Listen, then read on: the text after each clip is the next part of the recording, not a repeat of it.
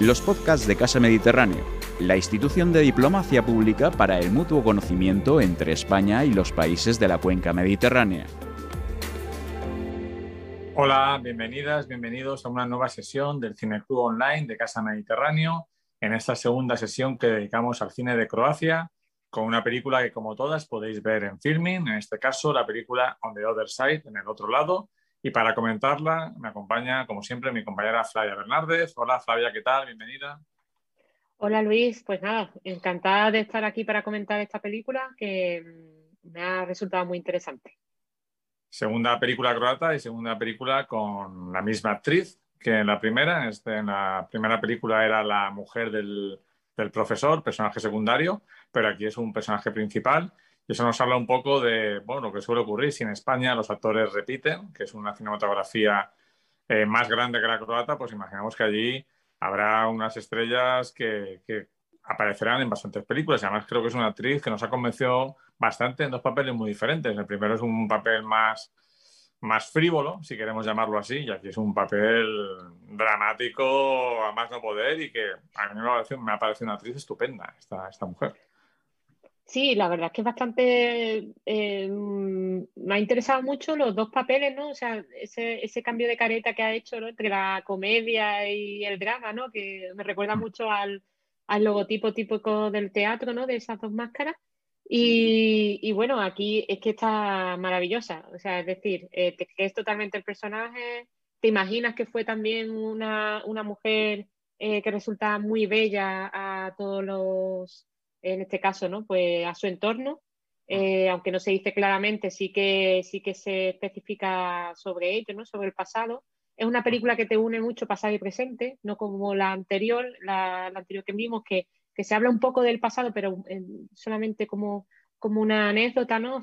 De forma anecdótica, prácticamente, pero aquí sí que está muy presente eh, lo ocurrido, ¿no? en la guerra de los Balcanes, no solamente por, por, la, por, la, trayectoria de los propios personajes, sino por el entorno, sino por el contexto, eh, de, las consecuencias y de, y de lo que es en, los territorios en ese momento. Hay muchas conversaciones telefónicas y hacen hincapié en, diferentes aspectos ¿no? de la vida actual eh, en Croacia y en Serbia. Eh, y hay personajes que, que, también hemos visto, cuyos actores también hemos visto en, en otras ocasiones eh, en este cineclub, como el personaje serbio ¿no? de, de la película, que es un actor que vimos en, en, en, el mes de Serbia en la película sobre el regreso ¿no? de, de la mm. guerra. ¿no? Eh, Efectivamente. Vuelve a su el personaje que vuelve de la guerra se encuentra su casa ocupada por, por una mujer y su hija, eh, creo que era autista, de otra nacionalidad. Para poner el nombre a los actores, ella es Senilla Marinkovic, que también estaba en la película que queda entre nosotros, y eres Lazar Ritowski, ¿de acuerdo? Para, bueno, pues para hacer la citación, ¿no? Correspondiente, aunque sean nombres que, pues, que desgraciadamente eh, no, no, no, los conocemos eh, porque estas películas, estas nacionalidades tienen muy complicado, muy complicado el acceso al, al público internacional. Es cierto que esta Perdón, Lazar Rizowski sí que hemos visto en su cinematografía que sale en, una película de Bond. Imagino que, que típico personaje exótico de películas de Bond que salen eh, de muchas nacionalidades en muchos mm. sitios. Eh, nuestro recordado Javier Bardem, ¿no? que también mm. hace aparición estelar por allí. Eh, y sí que tiene una, una, presencia muy cinematográfica del cine de Hollywood. Lo que no tengo muy claro es si precisamente ha trabajado muchísimo más allí. Sí que aparecen en alguna película de Bond. Sí, no, eh, también, por ejemplo, si podemos recordar en la película de Ace White el personaje del sastre, aquel donde compra el traje Tom Cruise, también es un actor eh, del, cine balcánico que hizo películas en, su país y luego también tuvo una carrera importante en, el cine internacional. Decir que a pesar de que este cine no se ve mucho, la película fue presentada en la sección Panorama del Festival de Berlín de su año y, mm, la verdad es que aunque no tuvo ningún premio, porque es siempre complicado tener premios, depende de un jurado que al final es muy subjetivo, sí que gustó mucho a la crítica de, desplazada allí. Mm, destacaron el poder del control, psicológico y no dejó indiferente a, nadie. Este director, Cinco Gresta, es uno de los directores croatas más reconocidos, junto a Dalibor Matanic. Esta es una, una coproducción entre Croacia y Serbia, porque al final hay personajes croatas y personajes serbios, sobre las secuelas de la Guerra de los Balcanes. Es interesante eh, mostrar que la mayoría de las películas mm, sobre la guerra que hemos visto es, mm, sobre la Guerra de los Balcanes son más bien físicas y sobre el momento del conflicto. Sin embargo, aquí se habla de las secuelas. Veinte años después de la finalización de la guerra, se nos acerca a la historia de una mujer que ha tenido que emigrar de su población natal para irse a Zagreb, una ciudad más grande, más anónima, eh, huyendo de su pasado y especialmente del pasado de su marido, que fue un miembro destacado del ejército yugoslavo y que ha sido juzgado en La Haya por crímenes de guerra. Entonces la película nos muestra las consecuencias del pasado del padre sobre la mujer y sobre los hijos. Porque por un lado la hija no consigue los trabajos que quiere, quiere trabajar por el Ministerio de Asuntos Exteriores después de estudiar Derecho y no puede hacerlo porque el nombre de su padre pues está marcado con fuego como casi una familia apestada que no puede entrar a formar parte de, un puesto del, del, gobierno.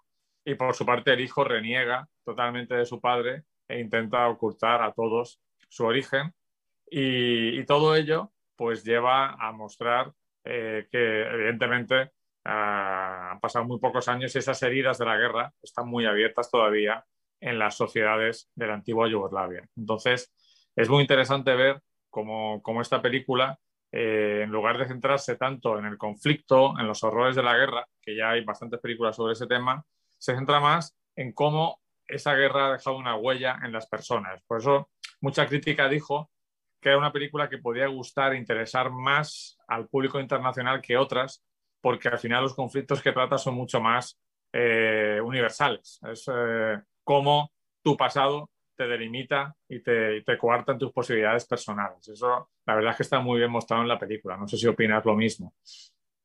Sí, la verdad es que la, solidez de la misma eh, destaca en ese hecho, ¿no? O sea, mm, realmente es un tema internacional, como bien dice porque cada país ha tenido sus conflictos y, tiene sus heridas. Eh, a mí me parece como una reflexión muy interesante, eh, sobre todo en el escaso tiempo que ha transcurrido entre el conflicto y, lo que y, hoy en día, ¿no? no sé cómo se ha tratado allí el tema de la memoria histórica, pero eh, claro, es un tema escabroso que, por ejemplo, aquí todavía seguimos teniendo, después de 80 años, seguimos teniendo problemas, ¿no?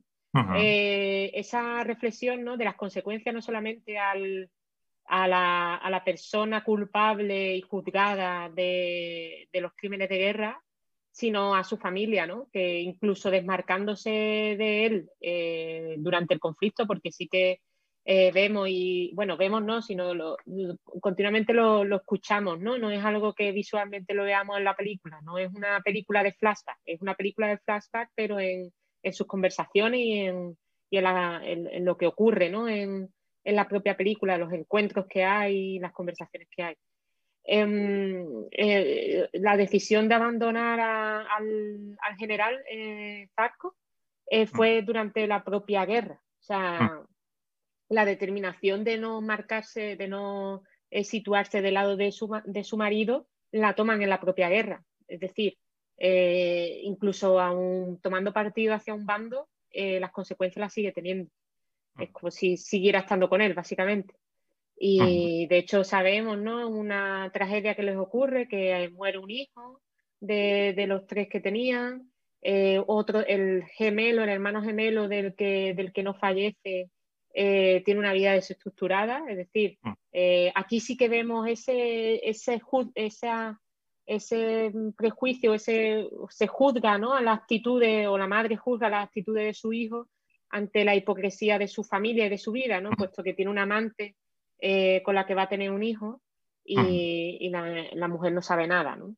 Eh, aquí sí, sí, sí existe ese juzgamiento, no como en la, en la anterior película, ¿no? que, que, se pasaba de larga o que si simplemente pues, se, se veía y, no, y, la, y el propio director de la propia película no tomaba partido sobre si eso estaba bien o estaba mal aquí sí. Y también otra cosa que aparece muy presente, ¿no? Que me resulta curioso y me resulta sobre todo eh, algo, algo que une ¿no? ambas películas ¿no? de, croatas de este, de este cineclub es que la, eh, hay una presencia muy fuerte de la Iglesia Católica. Es decir, eh, la sociedad croata y bueno, y todo este tema de los conflictos de, en los Balcanes, ¿no? Lo importante que fue la, la, propia religión ¿no? que, que tenían cada una de las personas o cada una de las sociedades. ¿no?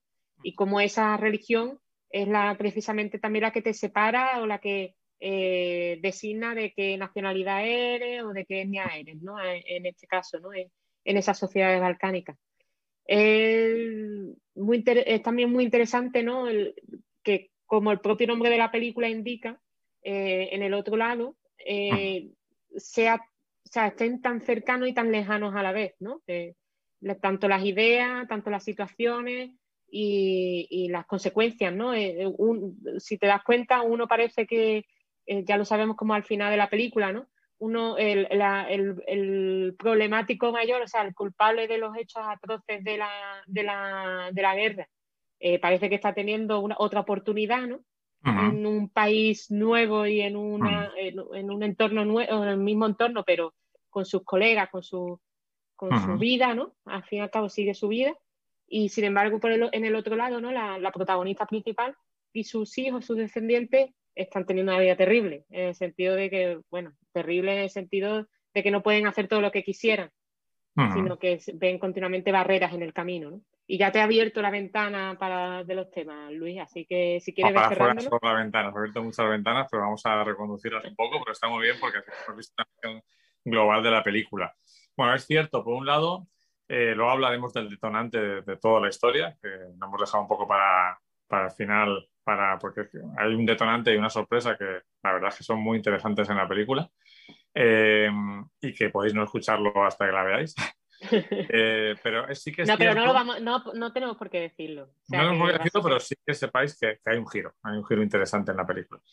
Que, que, le, que le, da, le da una, una, dimensión diferente a la típica película social o, o de las consecuencias de la guerra.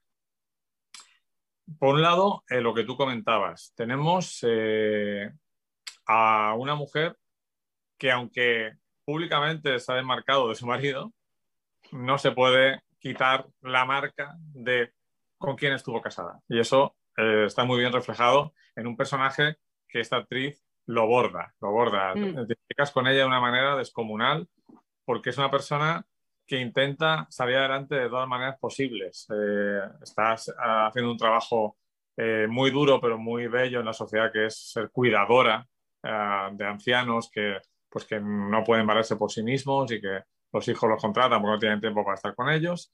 Eh, tiene que lidiar con, de nuevo, como veíamos en la primera película, con la inmoralidad y la inmadurez de su hijo que ha dejado embarazada a otra mujer y le pide ayuda para el tema de qué, qué hacer con ese hijo y, la, y sufre con la hija que tiene el problema laboral y tiene el problema también de que cuando se va a casar, pues evidentemente cuando te casas tienes que presentar una partida de nacimiento y va a salir a la luz quién es ella. Eh, incluso ella aboga eh, a través de un, el, o sea, uno de sus clientes, que es un abogado poderoso para conseguirle un trabajo, y ahí vemos un poco esas sociedades mediterráneas católicas, del enchufe, de la recomendación, que está muy bien reflejado, y al final ves una cercanía muy clara entre, entre nuestras sociedades por, por cultura, por tradición.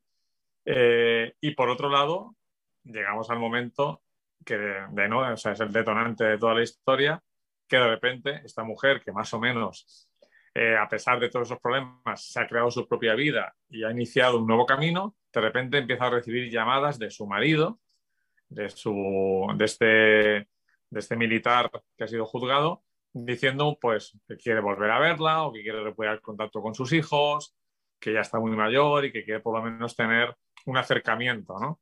Ella, la verdad es que me gustó mucho en la película el proceso de ella, porque ella tarda mucho y de manera muy realista en aceptar eh, ese reencuentro, ¿no? Vemos, pues claro, hay un vínculo importante, seguramente se quisieron mucho esa, esa, pareja eh, y hay un vínculo con unos hijos en común, pero me gusta ese, ese lento proceso que tiene la película de, de, esa madre, pues por un lado intentando ver si por lo menos los hijos pueden tener un café con, el padre, que pues, a pesar de, todo es, eh, es, humano, ¿no?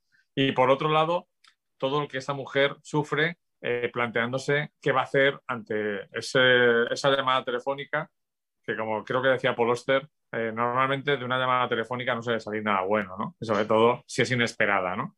Normalmente no te llaman para darte millones, te llaman para o para molestarte, para pedirte algo o para desequilibrar tu vida, ¿no? Entonces, eso está muy bien reflejado. Y el director lo hace también muy bien.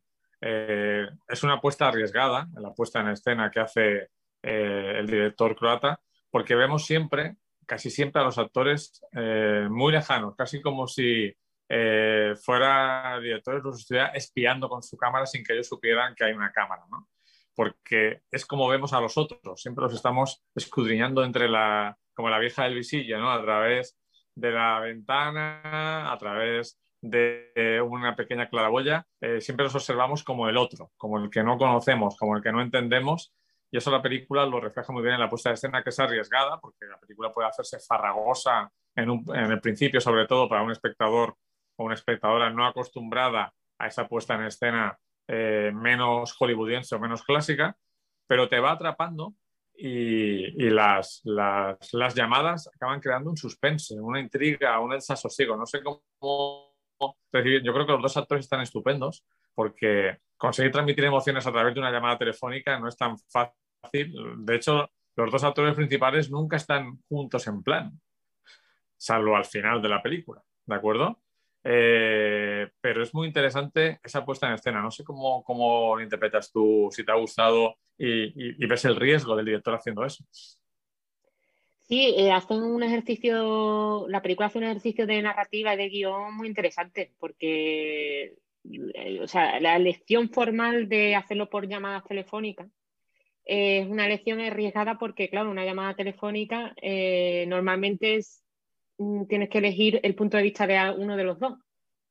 Pero en este caso hay veces que también se elige el punto de vista de, o sea, de ambos. Eh, hay conversaciones, o sea, hay, llamadas telefónicas que sí que están mucho más enfocadas al de, al de la protagonista y hay otras que están enfocadas en determinado momento al, al general, ¿no? A Zarco, ¿no? y, y, eso lo hace muy bien, sobre todo en la, una de las últimas de ellas, ¿no? La, creo que la penúltima llamada esa que, se, ocurre durante la noche.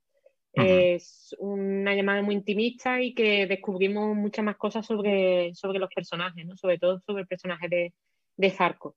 Em, me interesa mucho cómo utiliza eh, el interés, o sea, cómo mantiene el interés de los espectadores, o en nuestro caso de nosotros cuando lo estábamos viendo, eh, de ir sacándote poquito a poco los temas, ¿no?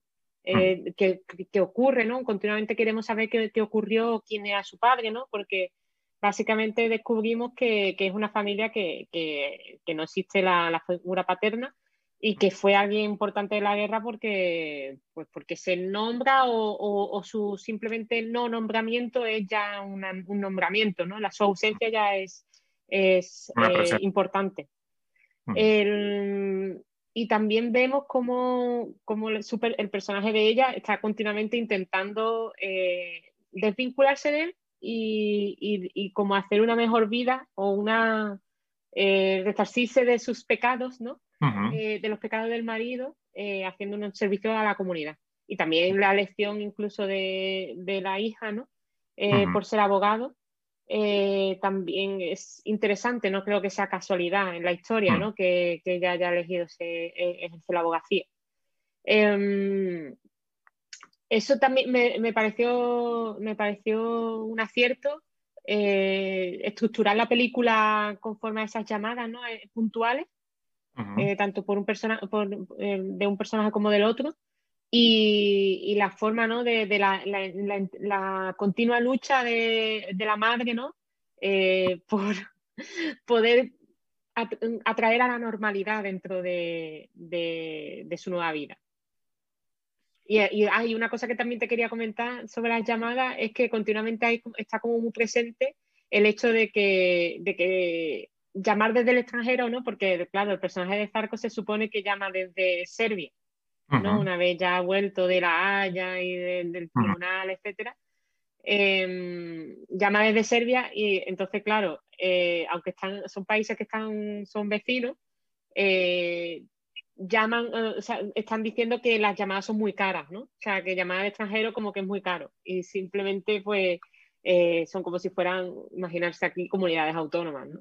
Y mira, por ejemplo, por curiosidad he buscado la distancia que hay por carretera entre Zagreb, Croacia y Belgrado, Serbia, y son 392 kilómetros, o sea, es como de aquí, de Alicante a Madrid, ¿de acuerdo? Pero es el mm. extranjero, ¿de acuerdo? Y, y esto también, eh, aparte para remarcar eh, los problemas económicos de, de, estos países, es para remarcar lo lejanos que están, a pesar de que geográficamente están muy cerca, ¿no? Eh, lo que tú comentabas de las llamadas es muy interesante porque nunca recurre al, recurso fácil de la pantalla dividida, que sería lo más, lo más fácil para mostrar las dos reacciones. E igual que ocurre con el plano contra plano en unas conversaciones, me gusta mucho que a veces se centra en el personaje que habla, pero otras veces se centra en el personaje que escucha. Cuando se produce el giro, eh, esta actriz demuestra su, su alía porque el director tiene como dos minutos de ella llorando en el coche y sin ser capaz de ni de arrancarlo, ¿no? Y eso, para una actriz ahí sola, sin nada más, es, es muy difícil.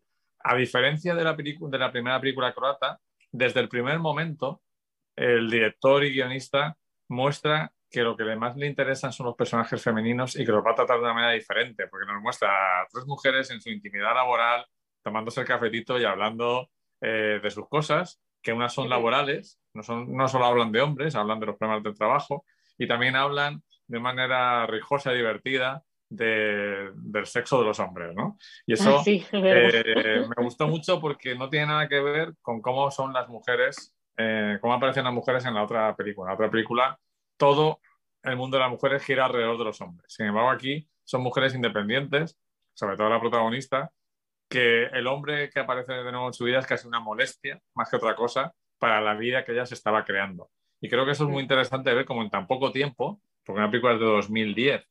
Sí, seis, años, sí, sí. De 2016, como una película es claramente una película del siglo XX, esta es una película del mm. siglo XXI, con las características buenas y malas de cada cine, ¿de acuerdo? Porque sí que es verdad que esta película es una película más feísta, eh, más austera, eh, los espacios son claustrofóbicos, esos encuentros en el ascensor del edificio, eh, pues mm, no es una película tan luminosa como la otra, la otra es una película luminosa, a pesar de que lo que trata es muy Pero el diseño de producción sí que es verdad que, para mí por lo menos, lo que me ha dado de... o sea, lo que me ha transmitido es que es mucho más consistente la de esta película que la anterior. Exacto. Sí, sí, sí. Eh, sobre todo es una película donde forma y fondo tienen una coherencia. Mientras que en la otra es una película que busca más la luminosidad típica de una película cómica prácticamente o ligera, aunque lo que está tratando es terrible. ¿no? Y aquí sí que es cierto que, el guionista, eh, bueno, es un director y co-guionista eh, de la película, más mm, tiene una experiencia bastante larga en su, en su carrera, pues eh, muestra muy, muy bien ese mundo, ¿no? el mundo de la protagonista que es un mundo pues gris, oscuro, de casas de ancianos donde va a cuidarlos, de su propia casa. Eh, no parece que la mujer tenga válvulas de escape de propia diversión o ocio, no la vemos nunca divertirse en ningún momento, hacer algo que le guste, está siempre actuando para los demás, o sea, es una mujer independiente, tiene sus propios ingresos y, y no necesita a nadie, pero sí que es verdad que está volcada en esos cuidados laborales y en preocuparse por sus hijos. ¿De acuerdo? Entonces, mm, el entorno visual creo que es muy acorde con lo que estamos viendo y, eso le da un empaque eh, de producción muy interesante a la película que, por eso gustó tanto en el Festival de Berlín. Las críticas fueron muy buenas, pero evidentemente cuando te compites con 15 o 20 películas, mm, tienes una posibilidad mínima de obtener el, gran premio. Y muchas veces sabemos que los premios en los festivales son bastante discutidos, ¿no? Hmm. Pues... Sí, aún así creo que también la película está, eh, aunque es de 2016, está ambientada un poco antes, ¿no? Está como creo que 2010, 2009. Sí. Sí, porque eso lo vemos sobre todo con el tema de los móviles. Eh, como hay un cambio eh, tecnológico importante sobre el 2007-2008, que es cuando sale el iPhone, y, se, y se cambian, ¿no? Todo el tipo de los móviles a, a smartphone. Eh, aquí vemos como todavía utilizan móviles de, o sea, de, el, antes de los Nokia 3310 y, o sea, perdón, después de los Nokia 3310, pero antes del iPhone, ¿no? Que son son móviles todavía de abrirse. Sí, lo de abrirse o de hacerse foto, pero con mucha con muy mala calidad y mandarlo por SMS, lo cual es que te cuesta carísimo, en fin. Ah. Que es esa época intermedia del móvil que todavía era como algo bastante de lujo, ¿no? Sí, sí, sí, de hecho. Y no una necesidad, como se ha convertido ahora. Efectivamente, de hecho, pues el, eh, como te dices, se insiste continuamente en lo caro que es llamar y demás, pero y por eso siempre el personaje del, marido le dice, no, cuelga y yo te llamo, ¿no? Para, que no gastes. Bueno, pues hemos eh, repasado esta película que nos ha gustado bastante, que os recomendamos que le deis una oportunidad, que tengáis un poquito de paciencia con el principio, que es un poco premioso, como mucho del cine de autor. Pero... se deja, se, se, se, hace esperar, ¿no? A que se a, a, ocurrir, ¿no? A, a que ocurran las cosas y a que descubramos lo que poquito a poco las verdades y los pasados de, los personajes. ¿no? Efectivamente, eh, va cociendo a fuego lento la historia, pero acabas metido en ella y estoy seguro de que la sorpresa final no os va a dejar indiferente y además no es una sorpresa, lo que más me gustó es que no es una sorpresa que se agota en sí misma, que es para decirte, mira, qué sorpresa te he dado, sino que acaba siendo una reflexión, una metáfora increíble sobre lo que han vivido esas personas en, esos países a causa de una guerra, como bien sabemos, que fue terrible eh, y, demoledora. Bueno, pues eh, nos despedimos hasta el próximo mes y Flavio, un placer como siempre. Muchísimas gracias por tu participación y, por tus eh, sabios comentarios. Y... Muchísimas gracias a ti también, Luis, por invitarme y nos vemos el próximo mes con otro país. ¿Vale? Muchísimas gracias a todos y a todas y hasta la próxima. Adiós, gracias. Ha escuchado un podcast de Casa Mediterráneo. Para acceder a nuestras actividades y contenidos le invitamos a visitar nuestra página web y a seguirnos en nuestras redes sociales, YouTube, Instagram, Facebook y Twitter.